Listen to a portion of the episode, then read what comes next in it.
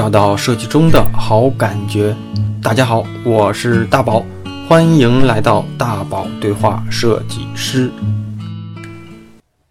大家好，欢迎大家来捧场。这周的节目呢，咱们还是接着上周的话题继续聊。如果说第一期聊的是对方目前的状况、他的能力和他未来的打算哈，那第二期聊的主要是这个小伙子向我提的那些问题和对于他这些问题我的建议。作为这一期话题约谈的最后一部分，主要聊的就是我对他的一些嘱托。其实我经常这样，就是怕说完之后呢，哪里没说到，再去啰嗦啰嗦，再去叮嘱叮嘱。那这期节目之后，就算作这个话题的一个完结了哈。我最近呢，也在琢磨，是不是每一次呢，可以在电台里跟大家做一个小小的互动。如果你有设计上的问题、困惑、职业上的问题、专业上的问题。或者是个人感情上的问题哈，欢迎你在电台底部的留言和评论区，或者是公众号的评论区给我留言。那每一次呢，我可能会挑选一两个有意思的话题，在节目的最后呢，做出个人的解答，算是和大家做一些小小的互动吧。那这期节目呢，不啰嗦了，咱们开始今天的节目吧。行老师，我之前准备的问题都已经解决掉了。那行，咱再聊聊哈。那你日后的那些东西，我有一些顾虑或者什么的，我我可以跟你先说说哈。第一就是你眼前你招人吗？呃，我想招一个一个文案策划和一个就是能处理一些就不是特别复杂的设计设计的这方面，因为我平时有的时候要出去谈客户，所以做设计的时间可能就比之前要少一些了啊。就像我有一个北京这边也有一个朋友，但是他是做互联网产品的设计，他也算是也比我大一点的，七零七零末的，好像七八七九年的一个，也算是一个大哥。他就是以前我的同事，后来出来之后呢，在家里待了几个月，待了几个月之后，他就说：“哎呀，要不我这样的吧，我自己试试吧，能不能当一个自由设计师？如果三个月之内我养活不了我自己，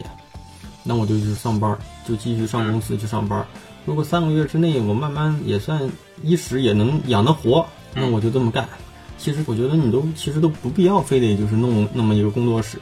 他就是就接客户，就像说的嘛，就像你吧，每天可能要有客户去谈，跟客户谈完了，需求弄好了，自己就干。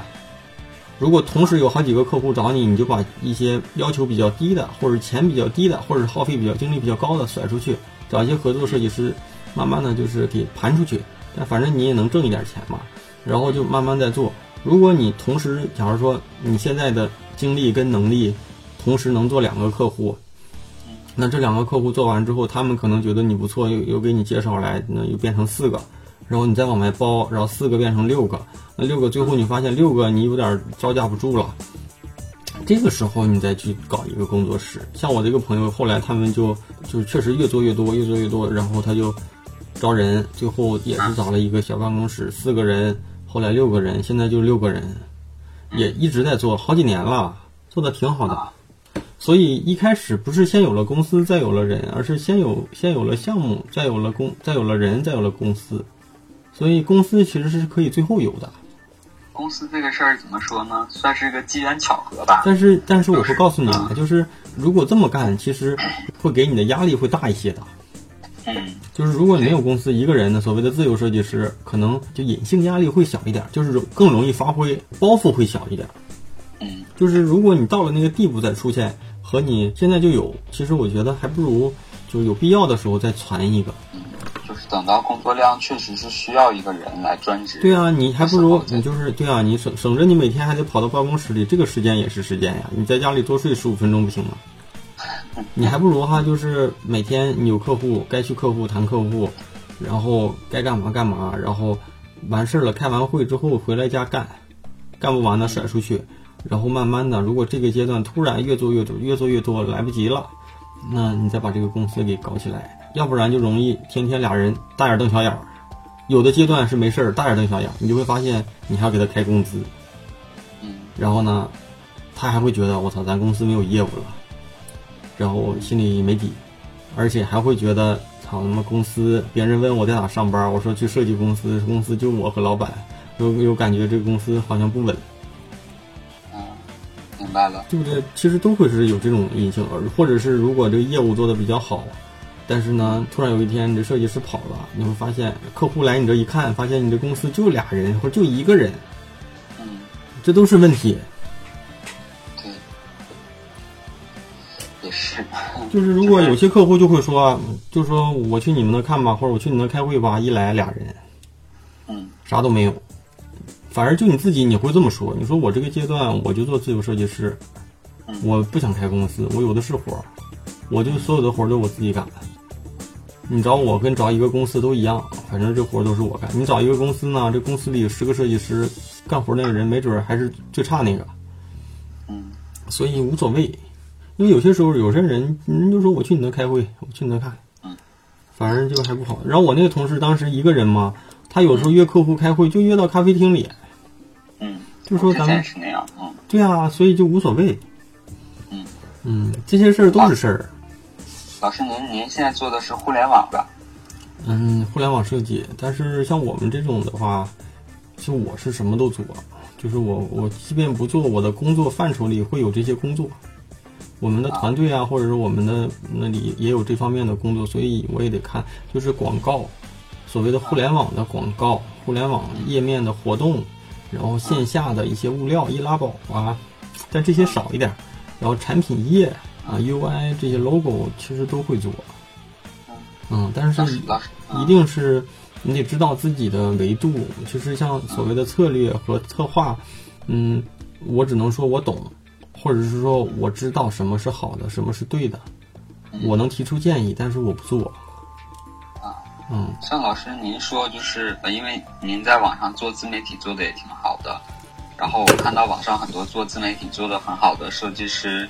他都有一个，比如说大公司的背景啊，或者是一个以前很好的 title，后来自己做，然后再但是，但是我这么跟你讲哈，嗯，我打断一下，就是第一呢，你可能才知道我，但是呢，这个我的公众号可不是才有的，也好几年了。第二呢，我不认为我做得好。第三呢，就是我的所有的媒体平台里面很少透露我是在哪里工作的，啊，所以这个从来都不是我做媒体需要忽悠的时候拿出来唬人的一个东西。我的公众号里和电台里，因为电台如果是我自己做内容，我很少说我是干嘛的。啊，啊，因为我不喜欢用这些东西来来宣传，我公众号里基本上没有的，所以别人关注我公众号的初衷肯定不是因为我是某某某大公司的什么什么什么级别的设计师嗯啊。然后我觉得做自媒体，我的初衷啊，就是我以前也说过，我写公众号也好，我做电台也好，因为我比较喜欢日本的设计师，我发现日本牛逼的设计师写作能力都特别强。然后中国的设计师呢，要不就写一些案例分析，就是哪哪哪又发新 logo 了，哪哪哪又更新什么品牌什么什么视觉了，就做这些；要不就做一些教程。我认为真正值得就是设计师去沉淀一些东西的内容比较少。然后我当时写公众号，你会发现很少配图，现在这些时候配图了，之前是就不配图，因为我我就比较执拗，我心想，如果设计师你不愿意看，你就不看吧；如果你看不进去，那就不看吧。反正是免费的，对吧？我当时写这些东西的原因，就是希望锻炼我的文字功底，或者是说这种知识体系里的一个梳理。嗯然后写着写着之后呢，嗯想做电台的一个原因就是，嗯，我觉得表达能力也挺重要的，嗯，提案能力也挺重要的，甚至说在公开的演讲能力也很重要的，因为有的时候你需要跟你的领导、跟你的同事、你的客户去讲你设计背后的故事。有好多设计师做东西还还不错，一让他说你为什么这么做呢？要不就战战咔咔说不出来，要不就是不擅长在多人面前去讲话。所以我做电台当时也比较自私，我根本就不是为了说我要宣传别人怎么怎么样，而是希望说我对我自己的这块的专业需要再提升一点儿，顺便帮助到大家。所以这是我的初衷。所以根本就不是为了那些，所以我在那个文章里都从来都不提我是某某某公司的某某某。啊，就正好说到这儿，就是说，呃，老师您做自媒体，就是做了这几个平台，您觉得这个对您自己的那个有什么样的帮助吗？我我觉得最大的帮助就是我自己写东西，或者是说我脑子里有东西了。后来我都不指着这公众号啊什么的能能赚多少钱，而是真正的这个过程。我写了这么多东西，这些东西对我来说有什么好处？嗯啊，再就是可能我觉得我比大部分设计师，因为要写这些东西的时候，逼着我去学习了更多的东西。嗯啊，再就是写着写着，做着做着，一些人知道我之后，又让我写书，嗯对吧？又有的又开通这个啊，但是又有人要我去邀请我去演讲，但是我这一两年，这一年最起码我没做过这种事儿了，因为第一是跟我之前开公众号的初衷不一样，我开公众号无非就是，呃或者是自媒体，就是无非就是为了写东西锻炼自己的文笔，说东西为了锻炼自己的口才。我不是需要搞一个分享去增加自己的人气，如果想增加自己的人气，那多去线下交流，但线下交流比较挺挺耗费精力的，甚至今年也有外地的朋友邀请我去，有有去杭州的，还有去广州的，也有路费都报啊什么的，但我都不去了，因为我觉得这个不是我之前要干的事情，我觉得还是聚焦，包括你也是。不能因为这个人给你钱，你就去干这个跟你专业关系不大的活儿，只会给你增加一些，我觉得是一些浪费一些精力吧。嗯先把自己专业和你自己最想做的事情做好，我觉得比较重要。嗯，那我现在呃，我这么想，我给老师说一下，看您看看可不可以？嗯就是我现在也慢慢积累我自己的东西，然后我也尝试着去写或者去表达，然后但是前期的这个写和表达也像老师那样，就是说我只是为了自己去梳理和复盘我的东西，嗯，不把它当做一个会给自己带来什么好处，那肯定可以啊，可以。啊，然后但是慢慢去尝试做。对，可以，可以，那肯定是啊。但是如果你觉得做这个事情对你有意义啊，嗯，嗯一定是规律性的。就是我，嗯我倒是觉得写东西这个事儿也可以先慢一慢，但是阅读这个事儿是比写东西这个事儿可能更重要。啊，对对对，我一直都说哈，就是确实是，如如果你读书慢，那就一个月读一本，一年能读十二本。嗯，如果你读书再快 对啊，如果你读书再快一点儿，那就是呃一个月读两本，两个星期读一本，那一个一年能读二十四本。嗯，我相信你一年读不上十二本。嗯、我现在抛开杂志啊，抛开杂志，抛开那些带图的，咱就正儿八经的，也抛开那些文学小说，咱就说一些专业类的东西。那不会，那读不到。对呀、咱我指的专专业类的，一是设计书，二是一些设计维度范畴周边一点的，互联网啊，一些一些心理学呀，一些专业书籍呀，对吧？就这些东西，其实呢，两周读一本儿太容易了。现在我我我我我现在是那个国家三级心理咨询师。对啊，对啊，那你要是你懂这个就行。我意思是什么呢？就是这些东西啊，就像你写东西也一样。我的意思是，如果你觉得读书对你有益，就别等着你想读的时候翻两页，不想读的时候就不读，而是说我必须保证两周读一本。那一年我就要读二十四本。如果我这两周没读完，那我下两周就要读两本，那才行。嗯，我觉得你先储一定储备一定的量之后呢，再去写东西也是可以先保证一个月写一篇，那就是给自己看的。那再保证两周写一篇，那也是给自己看的。就是我写东西也也是给自己看。再就是可能一周写一篇，如果你觉得你值得写，那就嗯对吧？一周写两篇，那这些就看自己。如果你的工作没那么忙，那就可以。但首先是，如果你想做这个事儿，一定不是我想写了我再去写，或者是我想看了我再去看。那这种东西你跟普通人没什么区别，所有的普通人都是这样的。但是所有我觉得一些所谓的有职业性的人，都是把这个东西看成一个很正式的事儿。那我读书是一周读一本儿，那我这周读不完，那我下周就读两本，甚至说我觉得我这本书有点厚了，我下周我就挑个薄一点的综合一下，啊，差不多嘛，一一年读个五十本左右，差不多。老师是呃，我之前没太读设计的书，是我不知道是我是不是我认知不对啊？我觉得设计这行变得比较快，我我一直觉得不不不错是不是？不不不不不不不，真正真正经典的东西啊，都是不变的。你认为变得比较快的是表象，啊是流行的风格，是今就跟服装一样，今年流行紫色，明年流行绿色，后年流行粉红色。真正是，那你要说真正设计是一个变化比较快的行业，那就不应该有设计大师，因为他的理论都是几十年前的东西。嗯，而且你要是读心理学，你会发现，设计啊跟心理学关联度也挺高的，行为学，对吧？还有说一些消费者行为学，还有一些品牌，还有一些定位，还有一些营销理论，这些书真是你做设计师应该是必读的。如果你这些书没看过，我觉得你就不应该去干什么策划。白了，老师。这些东西，我一会儿这些东西就是你对客户的一个尊重。嗯，就是因为我看了这么多东西，我才敢在你面前忽悠你。虽然我说的有点直，或者是有点狠啊，但是这东西一定是这样的。你看了这么多东西，就像我有一个朋友跟我讲一个小故事啊，但这个故事有可能你听过，但这故事我有大概内容是这样的。就有个人家好像是家里的电路系统有问题了，就找了一个挺牛逼的电工还是什么，说说你给我看看我这灯，这家里为什么电都不能用了还是怎么的？他就是说在墙上画一根线，说这根线你把这根这根线给挖开，然后里面的东西就能找到，然后你就可以修好了。然后他说这多少钱？他说是一万美金。他说为什么？为什么这么贵？你只画了一根线。然后他说了，是因为我知道在哪画这根线，你不知道。就像你，你也做了一个图形，是一个圆儿；我也做了一个图形，是一个圆儿。你要了人家十块钱，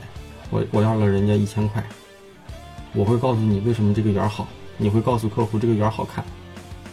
所以这就是你会忽悠别人的时候，你的这些理论。所以这些东西你看完之后，因为我为什么觉得到三十岁这前后的时候特别焦虑，就是我每当看完一些东西之后，假如说我看了一本书，我通过这本书之后，我又发现了两本书。就是感觉你你看的速度不如你买的和发现的东西，你就越看越焦虑，越看你就觉得你真是无知哦。就是反而这个无知的程度随着你的年纪越大，你变得越无知，而不是说你随着你的年纪越大，你越满足。你现在可能没有这个感觉，是因为你不知道。呵呵对，所以你知道的越多，你就会觉得我操，还需要看这么多东西。你可能你是你你你可能你是那个心理咨询师，你你可能懂专业层面的啊。但是你可能看的心理书都是一些咨询师该考试啊，或者是教材类的书。但是我看的那些书都是实战的，比比如说啊，比如说什么社会心理学那本特别经典的啊，影响力，对吧？就这些书，还有那些是什么什么，我这里有一有一趴，反正就是啊，什么沟通的艺术这类的，可能都不是你考试要用的。但是我觉得这些东西都是我认为要看的。对对对，所以你看看完这些之后，他妈怎么又看又发现那么多牛逼的东西，我竟然不知道！我操，我好傻呀！就就有这种感觉。但我现在能做到什么呢？设计类的经典书我都看过了，再发现那些书，要不就是新的，要不就是我认为在我看来，我认为对我来说没什么用的。所以设计类的书，嗯，有用的东西我基本上都吸收过了。然后你剩下的一些营销类的东西、互联网类的东西啊、心理学的东西啊、行为学的东西啊，包括说一些年度的一些有名一点的畅销书的东西啊，我可能会看。你看不过来呀，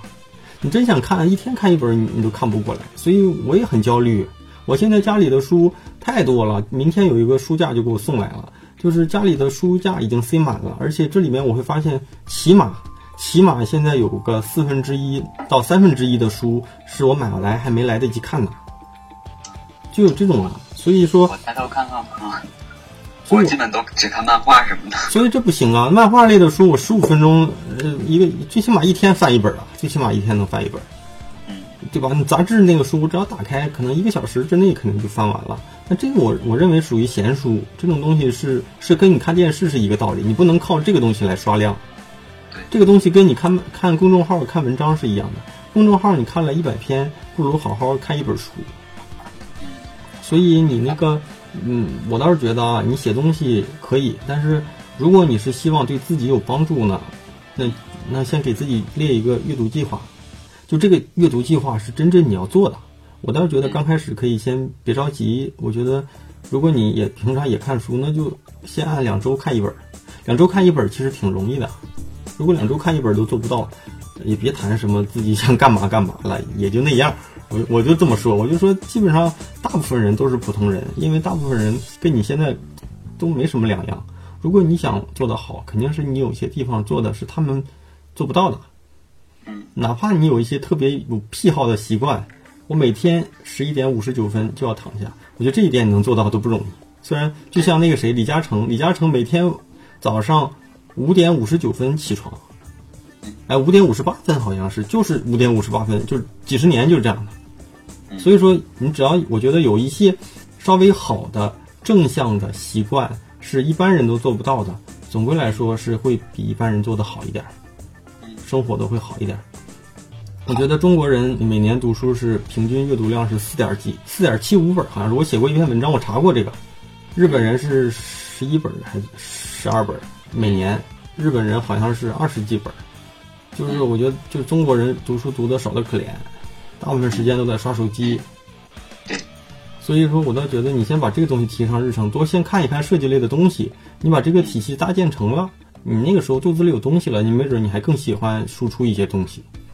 嗯，明白了，老师。嗯，就是我的公众号里还推过一些书，我倒不建议说我推的书你都要看。就我我的建议就是，这些书是我看过的，然后我有一些我认为对我有些帮助，而且对我有些帮助，不见得对你有帮助。但是呢，我每一本书我还介绍了一下。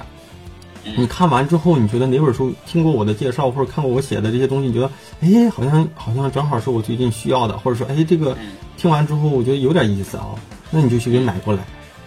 看一看，而不是我推了三十本，你想都不想买三十本，那也不好。对，那也不好。每个人的阶段认知是不一样的，或者是说我关注的点和你日常关注到的点是不一样的，所以也不要盲目。但是我相信三十本还是五十本里面肯定是有你需要的，不可能没有你需要的。但是不是全部都是你需要的。嗯，循序渐进着来。对，别着急。这样。那今天时间差不多了，老师也打扰你很久了。没没没事儿，还有没有什么想问的？呃，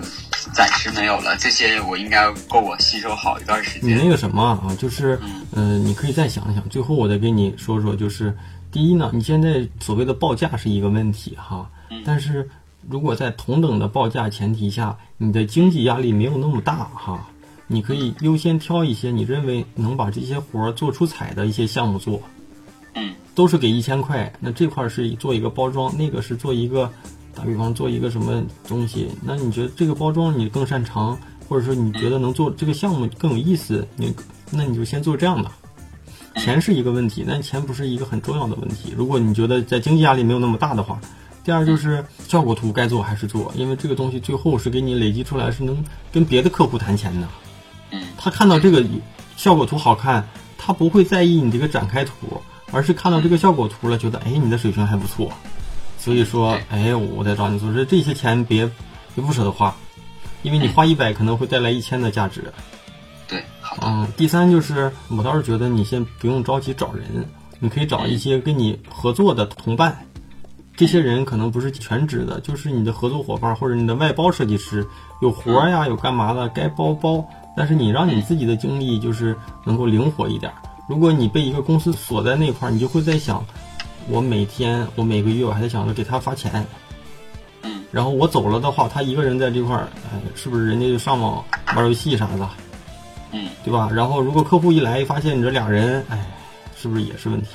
所以我觉得这个东西先不重要。至于你说装不装修名字啊那些，甚至说你自己的这些名片什么都不重要，重要的就是如果客户认可你，什么都不用给我也没有名片。那我都没必要，你找我我就这个价，干不干干，那干我就给你干。我的客户或者是跟我做的东西的人，我都没见过。嗯，招人我估计最起码也要春节以后了，这个时候没有不太有可能找到什么人了。嗯，然后你看书啊，专业书看多了之后啊，跟客户聊的时候，你就会发现你说的东西他听得似懂非懂，但是他感觉你很专业，而不是说来了之后就问问他，哎，你想要什么样的东西？啊，这个东西你喜欢什么样的？我喜欢什么样的？其实我们之间可以这么沟通，但是客户如果觉得我操，我喜欢什么样，你给我做什么样的，你你也不专业，而是说让他感觉到你的专业，你的专业一是建立在你的项目做的比较好，确实他能看到你做的好；第二就是一定是有知识背景在在顶着呢，最起码你得会忽悠，就是你看原因在做的东西，你说好他也好，你说他不好吧，其实他也没有多好。但是只要是他做的，就会觉得大师这这东西肯定不是随意这么弄的。那可能他也是随意这么弄的，甚至说都不是他做的，是他下面的公司公司的设计师做的。嗯，所以这一切都建立在他的专业比较强大，咱不用先形成什么个人风格，最起码咱得先形成一个专业的一个专业性，设计师的专业性，我觉得这些得先做好。你肯定是希望越做你的客户越大，从一些小老板变到一些企业，甚至说变到一些大企业。那那个时候，你说两句话，你就会发现，你专业还是他专业，他是什么样的就都能掂量出来了。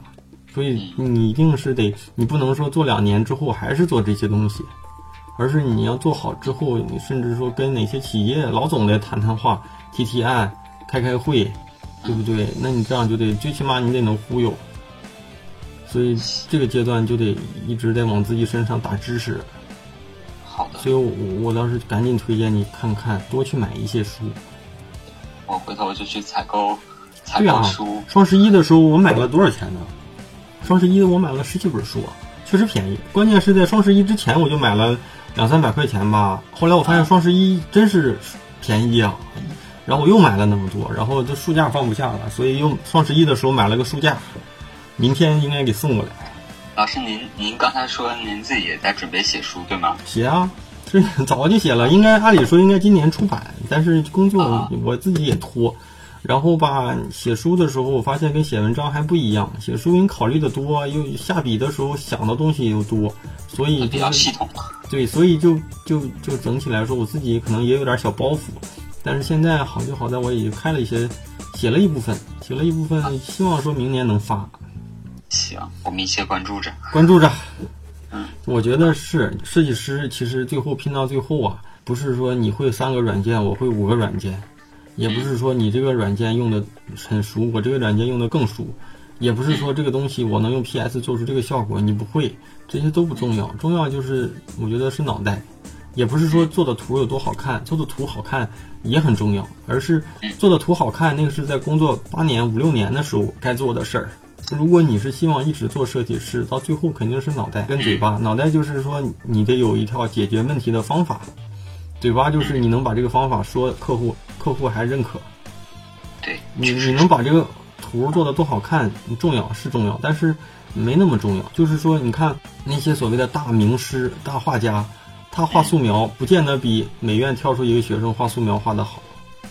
但是第一是人家觉得他的好，是因为他有风格。第二是因为那是他画的，而不是你画的。甚至说现在有一些故事，就是哪一些在圈子里有名的画家，他都不画，他让他的学生画，按照他的风格画，画完之后按照他的这个卖，照样也能卖出去。但是，那个我指的不是那种大师，就是那种可能是在圈子里也能也是靠卖画，所什么对对，有这种的，有这种的，就是所谓的教授，有美院教授嘛，一张画千八百的，或者说。万把块的这种不是属于那种画家，就是那种大师。嗯，他就是学生帮他画。然后像那个，就假如说我那个陈曼啊，陈曼那个摄影师陈曼，他拍摄的花絮就是光有人给他布好了，然后什么都弄好了，他过去摁一下走了，把相机给别人。对啊，对啊，陈曼是啊，我干广告的时候，我们公司跟他合作过，还有他的签名呢。那个时候他就有点名名气了，都是这样的。那就是说。而且陈曼是那种后期效果还特别狠的那种，嗯，就是他是靠后期来做，就是就特别牛的那种。所以说这东西就是这样的，你去摁那也是那样，他也是那样。但是为什么他摁一个拍张照就就十几万、百万、百来万，你拍张照五百还觉得贵，就一样嘛。所以说就是这样，到最后是拼脑袋。所以不是说做东西有多好看，但是你得考虑你是哪个阶段。你这个阶段，我倒认为就是先把图做好。第二是把知识储备好，知识呢不是说一两年就能够的，知识是你常年都得做，但是图呢可能三五年就能做好。嗯，所以这东西就是这样的。明白了。嗯，好的。那今天就我我记了好多，记了两篇儿。嗯，行，你你今天。这样的完事儿之后啊，你有什么事儿，你可以微信上再跟我说。一般，假如说在行的朋友们找我之后，我都给备份一下名字啊什么的，要不然我怕记不住。然后有什么问题的话，你还可以随时问我，我只要看到或者我不忙的时候我就回。啊，要要不然一般人问我也不回，因为确实天天如果你给人免费回答问题，你的一天都可以不工作了，你就可以回答问题了。然后什么事儿啊，那些有些人问问题他也不过脑子，所以我有的时候也不回。嗯，但是一般假如说在行什么的，我认为第一是他比较认可我，第二就是确实是可能我的哪些话，或者是他们在提问题的时候也是经过思考的，所以嗯，一般这样的之后我都会，如果你在北京，有可能我们私下里还能再约个饭什么的，有的还跟我成为挺好的朋友。就是如果你听我几期节目，有一期有一个小伙子跟我聊了四期，你记不记得？就是什么他的那个什么你都有，就那个小伙子，那个小伙子后来真的变得特别好，我俩还真是有联系。我后来还看过他的作品，做的是真是算是我觉得是上升了一个台阶。但是也有聊完之后就不了了之的了，我估计也就那样。但是那是你的问题，那不是我的问题。但是那个小伙子就是。后来他还接到了搜狐、网易的面试，然后他也没求到我一点点儿，他就是说：“我哥，你帮我看看作品集怎么样？”我就把我，而且他那作品集后来做的真好。后来他说我最近正在面试哪个公司，最近正在做题还是等答复什么的。就我是看到他那样，我是真开心啊，因为我真觉得好像我说的话最后他真听了，还真就最后有一些效果了。桃李满天下的感觉了，不是，就是那个，就是那个，就我电台前几期回答特别，就是评论挺多的那个，有个挺火的一个，就那，而且在星巴克还不清楚，那个不清楚是因为当时我确实是没，最近也没录什么东西，没有办法了。我说要不把这个剪一剪，录发上去吧。我操，一发还真就有人说第二期呢，第二期呢，第三期呢，第三期呢。最后三期更完了之后，我就不想更了。但是有人就说我没听完呢，好像还有啊，有没有？后来我又把那那期发上去，原来就是。新人遇到的问题都差不多，就什么都想干，只看到设计那些光鲜的地方，说我要做自己的品牌，我要做自己的专卖店，我要做自己的什么什么。但是呢，我就说，我说你真想这么做，你你为这些做了哪些努力，或者是说怎么怎么样？我几个问题问下来之后，自己也有点蒙圈了。然后后来我踏踏实实的，人就把简历做得越来越好了。我我就记得，我记得那个是我印象特别深的。我俩后来没见过，但是在在微信上会会会聊会聊。所以说，像呃，您跟您沟通的那那位，可能是年纪相对来说比较小一点，小一点，好像是九一九二年的。对，然后我觉得像那个时候，如果是能得到像你这种前辈的指导，真的挺重要的。不过可能我现在稍晚，但是也不是很其实什么都不晚，来得及。对，什么都不晚，但是有一点啊，就是。嗯，你要是想在这个圈里，或者说这个行业里混得好啊，嗯，第一呢，就是你的本事确实得高一点；第二呢，就是，嗯，要不就会学会用网络放大你的这个声音，要不就得离开这个城市。城市的因素特别大，就是城，如果你真离不开你的老家，那你就得想办法用网络把网络给经营好。但这个东西呢，一切得，我觉得现在经营不是时候，现在先把专业打打好，因为你把专业打打好了，你得有第一批素材，就是你得经营第一批客户，你把你周你身边的这些东西做好了，再去想办法经营网络，这肯定是这样的，就是你也别着急，就一定是一个阶段做一个，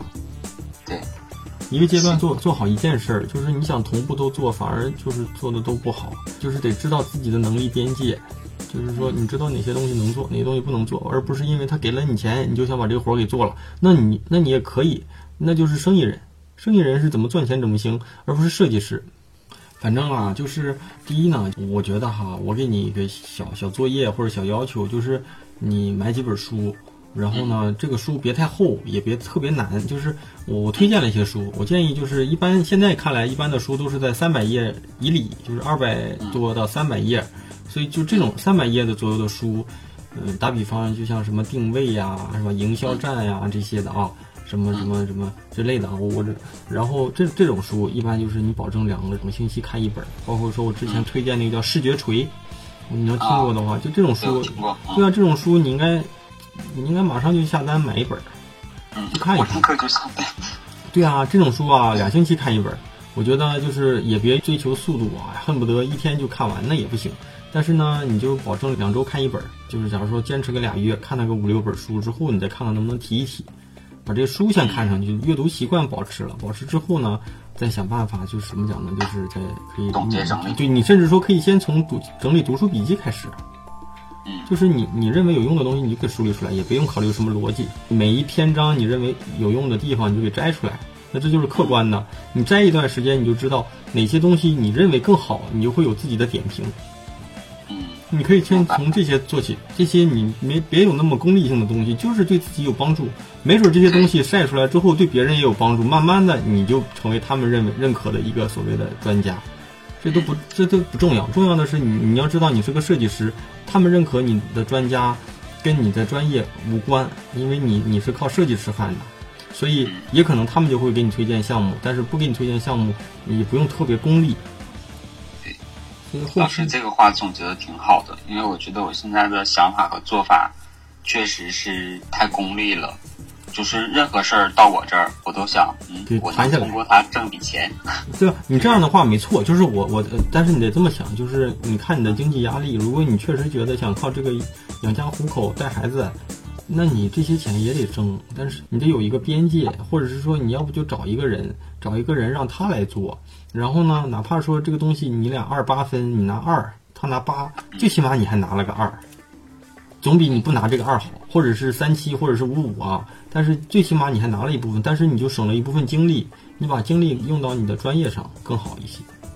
这个阶段我建议是等等后续你慢慢的有一些理解了，甚至说你这个企业你这个工工作室经营的好了，你再去考虑到怎么怎么再做好一些。但是而不是上来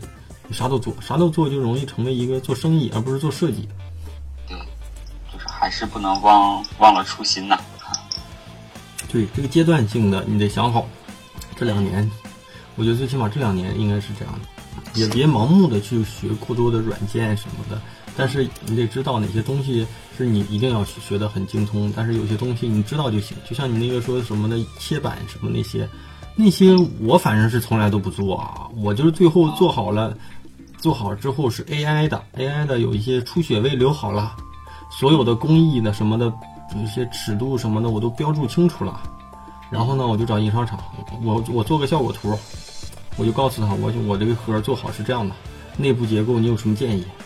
然后他们会有真正的那个内部工程师给你给你建议，没有内部工程师，那那个印刷厂的老板他肯定也懂，他给你一些建议，然后你就听有用的，然后跟客户谈就完了。了解了，所以就是你不用懂那些东西，因为那些东西也是让你分心的，而且你又不专业。对，你专业的东西呀、让专业的人做，嗯，一定是这样的。回头要不然自己会很累。你你要把你真正的精力用到真正的地方上，嗯，要不然就变成一个什么都懂，但是好像什么都是皮毛的一个人。对，然后就是靠一张嘴去跟人家，靠一张嘴也没问题，但是你你那些就只是想打想闹嘛。就是如果你听过真正的这种企业提案，不是我想的路线啊，真正的那种对，真正的那种品牌的提案啊，嗯，好多东西哦，我是知道，我也也研究，但是策划的人就是做策划的，他的活儿你干不了，但是你得懂。但是但是如果你不懂，你跟客户忽悠那种的，就容易就是忽悠，就跟我是卖水果的，你是要买水果的一样。我家的水果好吃，因为什么什么，而不是真正不懂真正的所谓的营销跟品牌的原理。嗯，因为你要给客户一张嘴，让人觉得你是专业的才行。行，我先把老师的这些今天咱们聊的这些整理一下，然后去把书单采购了。今天对你现你就是你要把这个买书嗯的一部分钱当成一个固定的花销，跟你吃饭是一样的。我两三个月不买书，我就琢磨了，我最近该买书了，因为我总觉得这部分钱我是要花掉的。然后你说也不用多，我觉得一个月或者是一年吧，花在买书上，我觉得不用花太多，花个一千块钱，一千块钱其实能买特别多了。甚至说一千块钱你刚开始都花不完，你要每周每两周读一本，你这一年二十来本肯定花不了一千块。但是呢，但是这一千你二十来本你觉得也不高，你把二十多本书放到地上摞起来，你会发现也挺厚。你这一年别人看了二十来本，我像我一年看五十本，那我一年就比你多懂这么多东西啊。那你就是不懂啊，这就是一年一年累积出来的。我们家这个整个这一个小书房全是全全满了，但是里面我发现有有个四分之一是我没来得及看的，我天天看这些我没看到的书，我也着急呀、天天也没时间。只能是起步慢，就要更努力的去追赶了我。就就那什么，也就是就是你定好了就得去做，两周就两周，你不能说因为这周有事儿，那你下周可能也会有事儿，或者说你要都知道有事儿，你就得把这个量重新评估一下，而不是你想看就看，那就是看闲书，那就不叫所谓的刻意练习。刻意练习就是，对不对？就是规定好了有一个体系，有一个契约的。你也想玩儿玩儿的时候呃玩儿，看的时候看，那是那就达不到那种专业。我我回去整理一下，把整理吧，整理。就公众号里的东西你翻一翻，嗯翻一翻，也别每一篇都看，因为也不是我每一篇都认真写，有一些确实是，嗯，随感而发，但是有一些是我真正我认为写的还挺好的，然后还有一些就是我也感受一下。对，有一些就是我推荐的东西，嗯，有书，也有一些书单，也有一些，嗯，甚至说我近期看了哪篇文章对我感触比较大的，所以这些事儿你去看看，行，我我相信应该是有帮助的。行，嗯，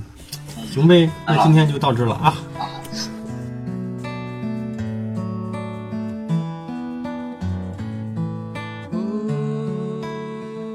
咱们电台的更新时间是每周三晚上的十点钟左右啊，准时会在我的微信公众号上面推文给大家，大家搜索“大宝频道”，就是汉语拼音“大宝频道”的汉语拼音就能搜到哈。那这个时候呢，你也可以在喜马拉雅、网易云音乐和后期同步的荔枝 FM 上搜索“大宝对话设计师”来准时收听。如果你觉得这期节目对你有帮助，记得评论评论、留言留言给我哈，所有的留言我都会看啊，然后也可以分享跟推荐给身边的朋友啊，订阅才是真爱。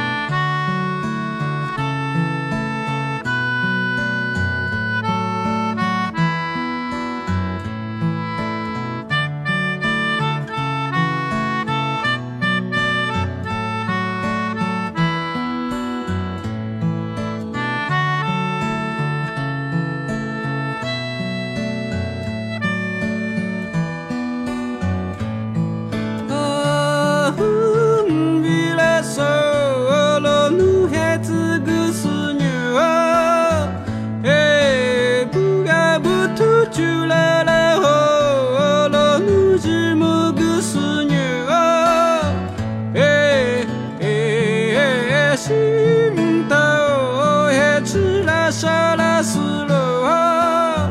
哎，酒来喝，酒来喝，酒来喝，酒。